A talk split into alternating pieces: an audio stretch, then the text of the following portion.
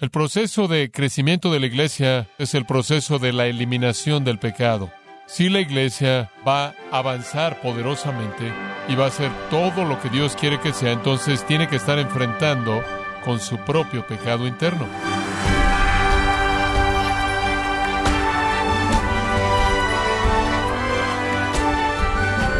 Le saluda su anfitrión Miguel Contreras, dándole la bienvenida a su programa Gracias a vosotros con el pastor John MacArthur. En una congregación encontramos diferentes personas, las indisciplinadas, las desalentadas, otros considerados hospitalarios, sociables y unos más amorosos. Pero ¿cómo se relaciona usted con aquellos que son problemáticos? Bueno, el día de hoy John MacArthur nos sigue dando una mirada para enfrentar a gente problemática como parte de la serie La Iglesia impulsada por la Biblia, aquí en Gracia a Vosotros. Encontramos nuestro texto en el capítulo 5, Primera de Tesalonicenses, versículos 14 y 15, y los invito a que abran sus Biblias en ese texto. Versículo 14. También os rogamos, hermanos, que amonestéis a los ociosos, que alentéis a los de poco ánimo, que sostengáis a los débiles, que seáis pacientes para con todos. Mirad que ninguno pague a otro mal por mal, antes seguid siempre lo bueno uno para con otros y paz con todos. Ahora, en estos dos versículos, conforme él define estos cinco grupos, él también nos dice cómo enfrentarlos. Grupo 1, los desviados, versículo 14, Pablo escribe, también os rogamos, hermanos, que amonestéis a los ociosos, esa pequeña frase amonestéis a los ociosos nos presenta a los desviados. La palabra atactos era usada frecuentemente en un sentido militar. Cuando era usada en un sentido militar tenía la idea de un soldado que estaba fuera de línea, un soldado que estaba fuera del rango, un soldado que era culpable de una conducta desordenada, que era insubordinado, no sumiso, desobedeciendo las órdenes, no dando seguimiento a su deber. Él estaba fuera de línea. Eventualmente llegó a significar cualquier persona que hace su deber, cualquier persona que no cumple con su responsabilidad. Moffat la traduce los flojos, los apáticos. Algunos han sugerido flojos, apáticos, indiferentes. Pero no tiene que significar tan solo eso. Puede significar alguien que no cumple con su deber, no solo por apatía, sino que no cumple con su deber debido a que es rebelde. En segunda de Tesalonicenses hay algunas formas cognadas de esta palabra que son usadas. Esta palabra solo es usada en el Nuevo Testamento aquí, pero hay otras formas de la misma usadas en 2 Tesalonicenses 3, versículos 6 y 7, creo que en el 11. En este texto en particular es usada para referirse a personas flojas que no trabajan y esperan que el resto de la gente haga el trabajo y cuide de ellos. Para nosotros se refiere a los desviados, están desalineados. Todo el mundo va en una dirección, ellos no. Todo el mundo entiende el deber espiritual, está dispuesto a hacerlo, hacer lo que Dios los ha dotado para que lo hagan, involucrarse en el servicio, sea que signifique que estoy sirviendo al Señor con mis dones, estoy ofrendando conforme Dios me ha prosperado, estoy apoyando al liderazgo de la iglesia, estoy apoyando la dirección en la que vamos, estoy en el equipo, estoy participando, soy parte del equipo, estoy involucrado. Ese es el tipo de persona que hace que la iglesia se mueva y crezca. El grupo número dos son los preocupados. No están en la orilla, están ahí metidos en medio, no quieren acercarse a la orilla están metidos en medio y dice acerca de ellos que alentéis a los de poco ánimo. Ese es un término muy interesante, también usado solo aquí. Es el término oligopsucos, de dos palabras griegas, alma y pequeño. Los de alma pequeña. La mejor manera de ilustrarla es tomar la palabra opuesta, megalopsucos. Mega significa grande, grande. Entonces hablemos de los megalopsucos. Son los de alma grande. Aristóteles dijo, el megalopsucos es el hombre que ha alcanzado mucho, ha llegado a mucho y merece mucho. Cuando Gandhi quiso identificarse a sí mismo, él escogió la forma sánscrita de esa palabra megalopsucos. Mahatma significa alma grande, alma grande. Él podía abrazar los problemas grandes y necesidades de este grupo enorme de la humanidad. El alma grande. Se refiere a la persona que enfrenta riesgos grandes porque hay gran principio y la verdad está en juego. Se refiere a la persona de valentía, la persona de denuedo, la persona que va a jugarse la vida por la causa noble, la persona que tiene un sentido de aventura, a quien le encanta el desafío, quien busca la competencia, a quien le encanta la batalla porque prueba la victoria, el que no se intimida frente a la dificultad, el que no tiene miedo de la persecución, el que tiene una visión y quien llega a lograr grandes cosas porque él ve toda oportunidad que tiene ante él. Pero Pablo dice, desafortunadamente, ahí metidos en medio de la iglesia, temblando de temor, están los oligopsucos, los de alma pequeña.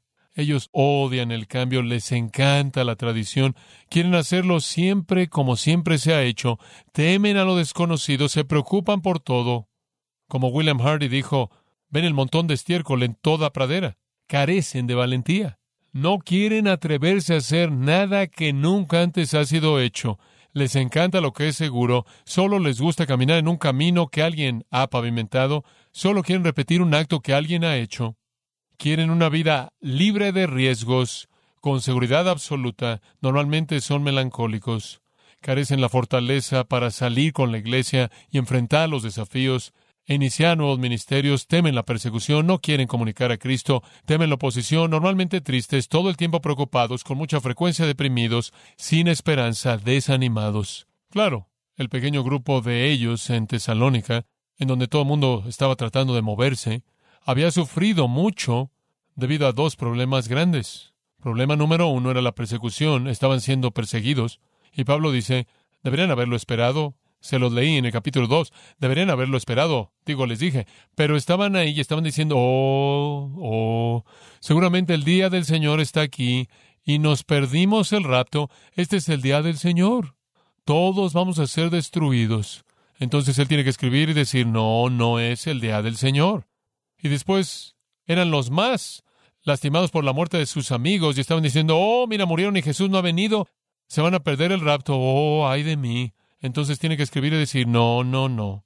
Los muertos en Cristo resucitarán primero, estarán ahí. De hecho, van a estar ahí antes del resto de ustedes. Así que, por favor, alienten a estas personas con estas palabras. Pero toda iglesia los tiene. No tienen espíritu de aventura, no pueden elevarse por encima de sus problemas. Están bajo todos los asuntos de la vida, son más de lo que puedan soportar. Todos los problemas de la vida son más de lo que pueden soportar y son las almas aplastadas, son como pesas. En cierta manera tiene que andarlos jalando y con frecuencia si usted ve la iglesia como un desfile, son los que llevan las banderas rojas. Deténganse. Todo el mundo se está moviendo y ellos sacan el letrero de alto porque carecen de visión. Temen al fracaso, carecen de valentía. Creo que en la profundidad de su corazón su héroe es Indiana Jones, pero nunca lo admitirán. Ahora, ¿cómo enfrenta usted a estas personas? Él dice en el versículo 14, simplemente aliéntalos. Una palabra hermosa significa hablarle a alguien al venir de cerca a su lado. Hablar, como puede ver, no hay ningún atajo. Oveja, oveja.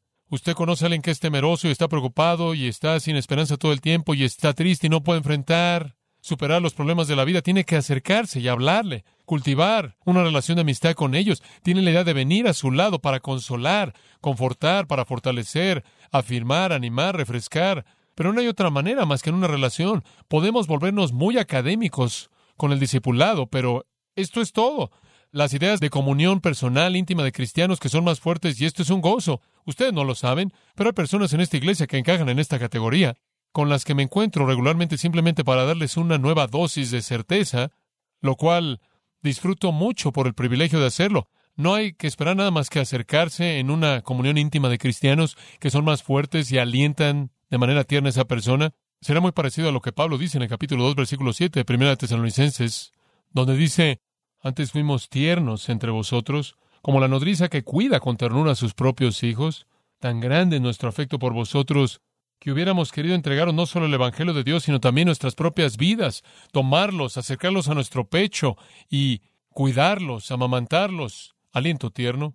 Esto puede incluir el aliento de comunión personal, el aliento de oración al Dios de todo aliento, el aliento de esperanza del Evangelio, el aliento de una salvación segura, el aliento de Dios como un Dios soberano, con propósito y providencia para afectar su voluntad, el aliento del amor de Cristo, el aliento de la resurrección final, el aliento de compartir en los sufrimientos de Cristo, sea cual sea el aliento. Si la iglesia va a ser poderosa y crecer y ser fuerte, va a ser cuando enfrentemos a los que se desvían y enfrentamos a los preocupados personalmente, porque cuando alineamos a los que se desvían y metemos a los que se preocupan en la aventura, Hemos quitado el impedimento para que la iglesia pueda moverse. Después están los débiles. En el versículo 14 él dice simplemente, sostengáis a los débiles. Este es el grupo número tres, los débiles. Entonces, ¿qué quieres decir con débiles? Bueno, débiles en fe, ciertamente podría ser un elemento de esto. Hemos identificado por el apóstol Pablo en 1 Corintios 8 al 10 y en Romanos 14 y 15, un concepto que se llama el hermano más débil, ¿se acuerda de eso? Lo único que significa es que su fe es débil. Él no tiene una fe lo suficientemente fuerte como para experimentar toda la libertad que le pertenece en Cristo. La fe es débil. Una fe débil crea un problema. ¿Cuál es ese problema? Una fe débil. Significa que esa persona es muy susceptible a la tentación y al pecado. Es una hipersensibilidad al pecado. De hecho, son tan hipersensibles al mismo que ven cosas como pecado, que realmente no son pecado en absoluto, y entonces tienden a retraerse. Y Pablo dice, no pueden imponer eso, no pueden forzar a la persona, quien es débil en la fe, demasiado rápido. De lo contrario, los van a empujar a cierta libertad o alguna experiencia que realmente no están listos para enfrentar, alguna tentación que no están listos para enfrentar. Por ejemplo, digamos que usted se había convertido de la adoración pagana y adoraba a Artemis o a Diana de los Efesios, un dios falso. Digamos que usted se convirtió a Jesucristo y alguien le sirvió una cena y usted decía, oye, esta comida está muy bien, ¿dónde la conseguiste? La compré en el templo. Fue carne que se le ofreció a Diana y se le está dando. Y él suspira y dice, no puedo comer carne ofrecida a ese ídolo. Y usted dice, oye, eres libre en Cristo, un ídolo no es nada. Y la carne ofrecida a un ídolo no es nada. La Biblia dice todo eso. Pero el problema es que tan pronto como participa de esa carne, eso lo lleva de regreso a la situación de la que salió todo el paganismo y toda la idolatría y toda la inmoralidad, toda la basura que era parte de ese sistema falso, viene a la mente de ese hombre hasta que su fe es lo suficientemente grande como para que él ha abrazado con suficiente fuerza la transformación de su vida. Eso va a hacer que él peque en su propia mente porque él va a revivir todo eso. Usted no puede empujar a ese hombre tan rápido. Como puede ver, la conciencia no es moral. La conciencia simplemente activa lo que su mente cree que es moral o inmoral, y su conciencia es demasiado débil y está demasiado apegada al pasado como para liberarlo, para conducirse de esa manera. Entonces, no lo empuje, de lo contrario va a empujarlo ahí al acantilado. Y habían algunos que eran débiles, débiles en su fe, no pueden disfrutar de la libertad en Cristo. Eran susceptibles a una conciencia herida que podía llevarlos a más pecado y más debilidad. Pero hay otro y quizás un grupo más directo aquí en mente, y esos son los que son moralmente débiles. Pablo usa esta palabra en el Nuevo Testamento con mayor frecuencia en la mayoría de las veces para referirse a susceptibilidad a pecar o simplemente ser susceptible a pecar. Estas son las personas débiles que usted apenas las acaba de sacar del agujero de pecado y las acaba de desempolvar y se acaban de volver a caer ahí. Estas son las personas que les parece tan difícil hacer la voluntad de Dios. Estas son las personas que siguen cayendo en los mismos pecados una y otra y otra vez. Y usted trabaja tanto en sacarlos de ahí y ahí van otra vez. Creo que estos son los que Santiago tenía en mente en Santiago 5.14, en donde dice, hay alguno, y la palabra enfermo normalmente se da, pero la palabra es lo mismo que la palabra débil aquí. Hay alguno débil entre vosotros, vaya a los ancianos. ¿Por qué? Porque son fuertes y los van a sostener y van a orar por ustedes. Y si han cometido pecados, les serán perdonados. Métanse ahí con los espiritualmente fuertes cuando sean débiles espiritual, moralmente. La iglesia está llena de este tipo de personas. Créame, son impedimentos y piedras de tropiezo retrasan el desarrollo de la iglesia, el crecimiento y el poder de la iglesia. ¿Qué debemos hacer con ellos? Ayudarlos.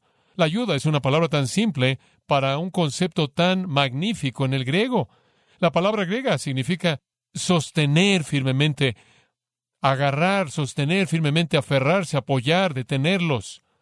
Gálatas 6.1 dice, si un hermano es sorprendido en alguna falta, ustedes que son espirituales, ¿qué? Levántenlos, levántenlo. Y después él dice, sobrellevad los unos las cargas de los otros. Ese es el segundo paso. Sosténgalo, sosténgalo, apóyelo. ¿Cómo hace eso? De nuevo, es intimidad. Usted viene a su lado. Así es como la iglesia crece cuando las ovejas comienzan a cuidar de las ovejas, cuando comienzan a preocuparse a tal punto que se acercan a los que se desvían y los amonestan, cuando se preocupan a tal punto que se acercan a los que se preocupan y los alientan, cuando se preocupan lo suficiente como para ir con los débiles y los sostienen. Eso significa involucramiento. Algunas veces puedo pensar en un joven en particular que me vino a ver, quien estaba luchando con la homosexualidad. Él había entregado su vida a Cristo y estaba de nuevo con batallas muy fuertes de años y años de vida pasada y homosexualidad y sin poder divorciarse de lo mismo y cayendo otra vez víctima de ciertos actos homosexuales y vino sin esperanza total, aplastado y en lágrimas vino y me dijo, no puedo superarlo, no puedo superarlo, no lo puedo dejar. Y yo le dije, bueno, quiero ayudarte. Yo le dije,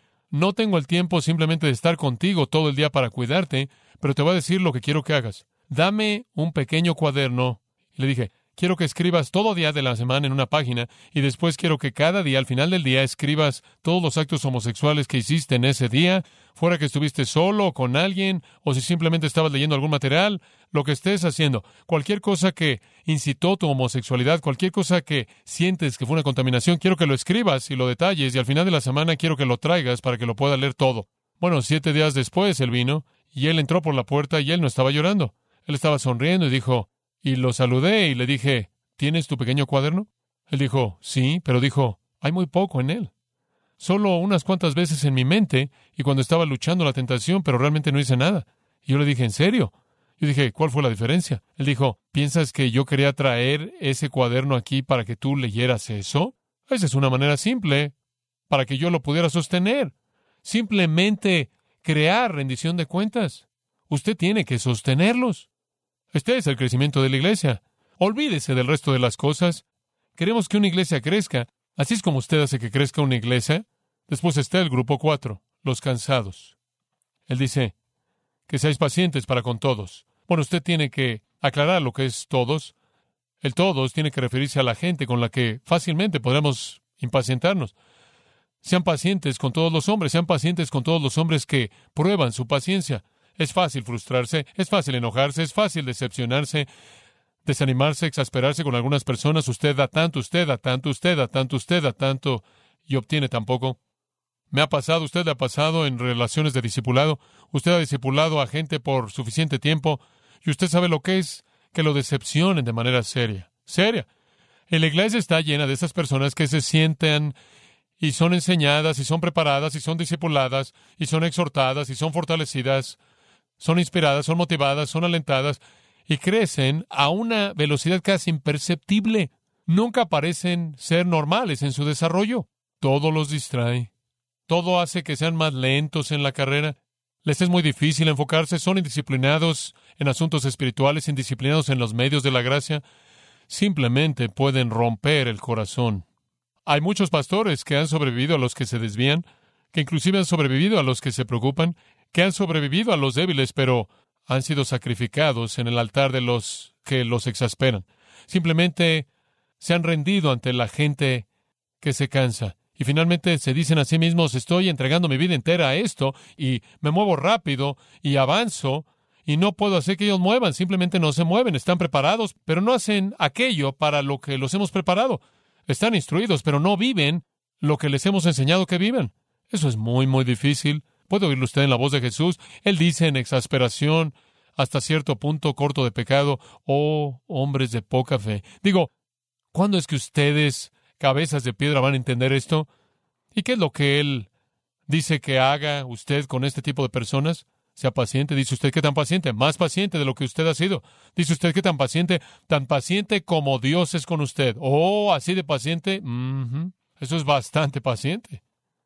Podríamos entrar al Antiguo Testamento si tuviéramos tiempo y estudiar la paciencia de Dios. Lea Éxodo 34, 6, lea Isaías 63, versículos 7, 8 y 9, muchos otros lugares. Pero usted sabe, sin entrar un versículo de la Biblia, qué tan paciente Dios es con usted, ¿no es cierto? Así de paciente usted debe ser con alguien más. Pedro dijo, Señor, ¿qué tan paciente? ¿Siete veces? El Señor dijo, no, setenta veces siete. ¿Así de paciente? ¿Siguen haciendo lo mismo? ¿Así de paciente? Acérquese a esas personas que lo exasperan a usted y sea paciente. Sea paciente.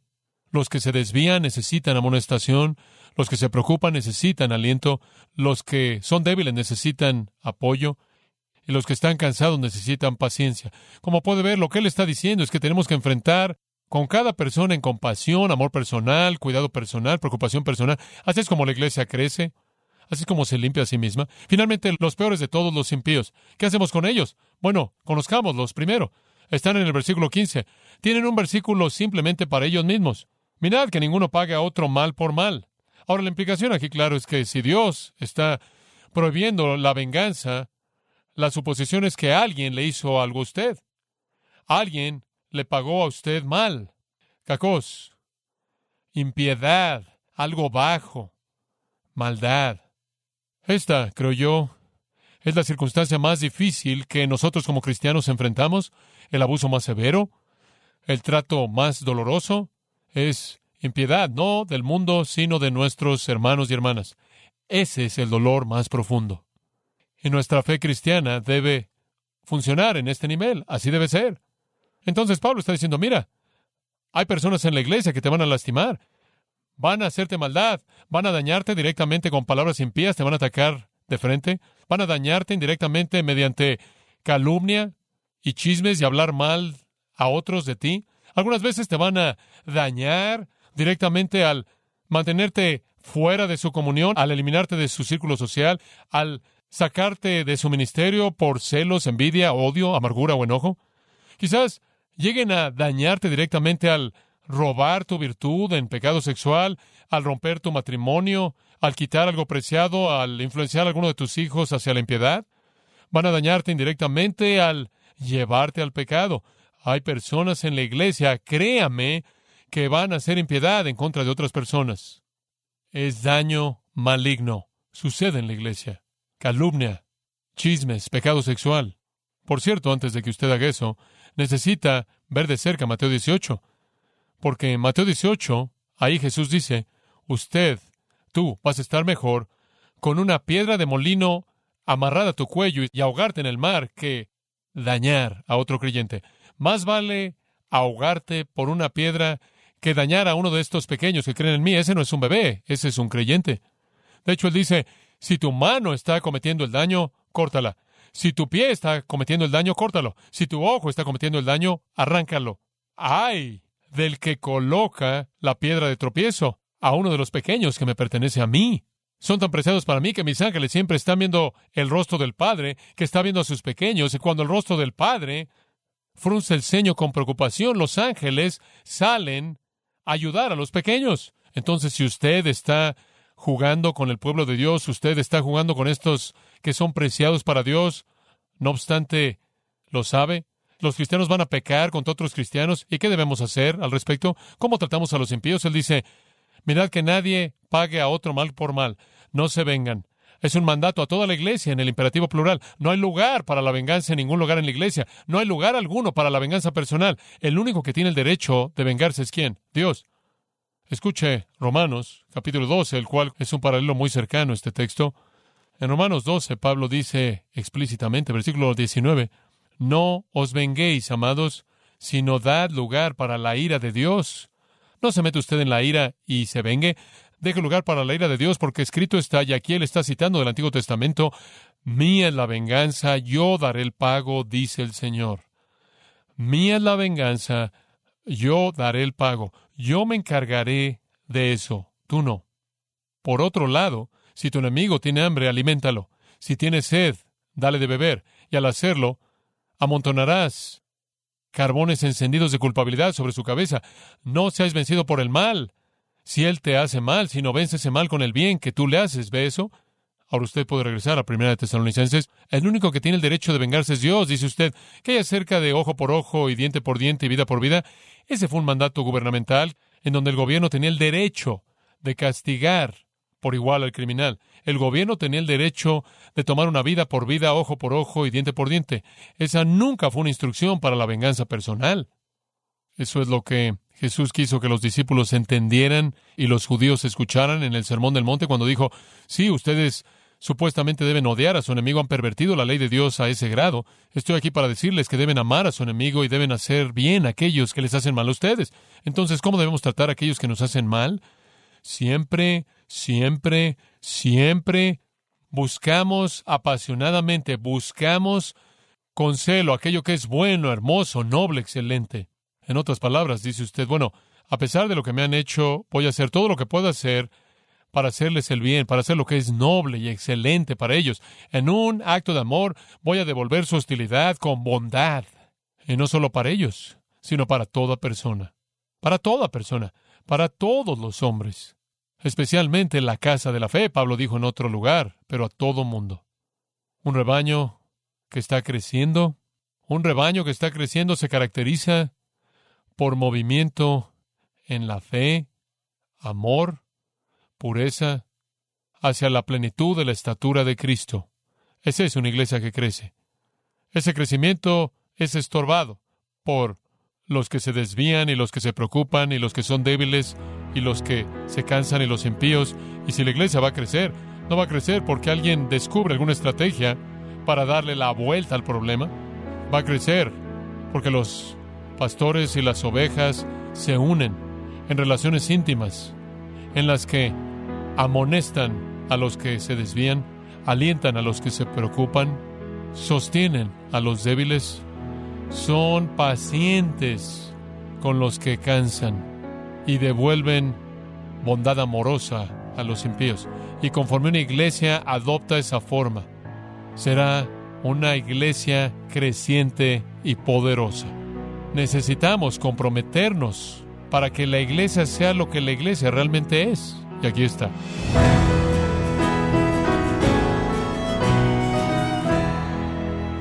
John MacArthur nos mostró en 1 Tesalonicenses 5:14, donde Pablo nos muestra cómo debemos ministrarles a diferentes grupos en una congregación.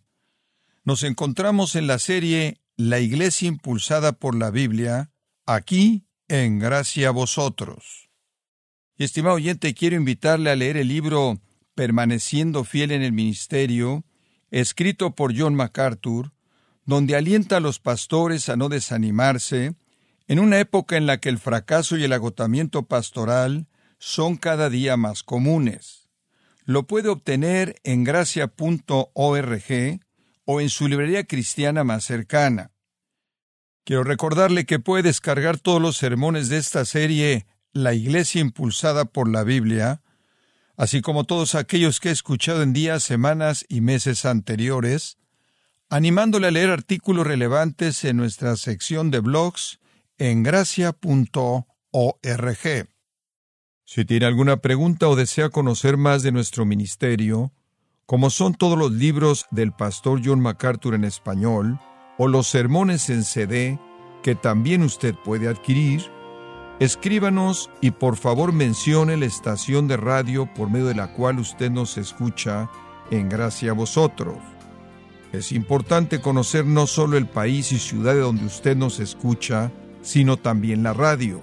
Para quienes contactan nuestro ministerio por primera vez, pueden solicitar una copia del mensaje de promoción sin costo alguno, un mensaje por oyente únicamente. Si usted vive en los Estados Unidos o Puerto Rico, escríbanos a Gracia Vosotros, P.O. Box 4000, Panorama City, California 91412 o puede escribirnos a través del siguiente correo electrónico radio arroba gracia Bueno, en nombre de John MacArthur y el personal de este organismo, queremos darle las gracias por su tiempo y sintonía y queremos pedirle que no deje de orar por este ministerio, como también por la estación de radio por la cual usted nos escucha de lunes a viernes. Este es su amigo Miguel Contreras, invitándola a que sintonice nuestra próxima edición para que juntos continuemos desatando la verdad de Dios un versículo a la vez. No se lo pierda, aquí en Gracia a Vosotros.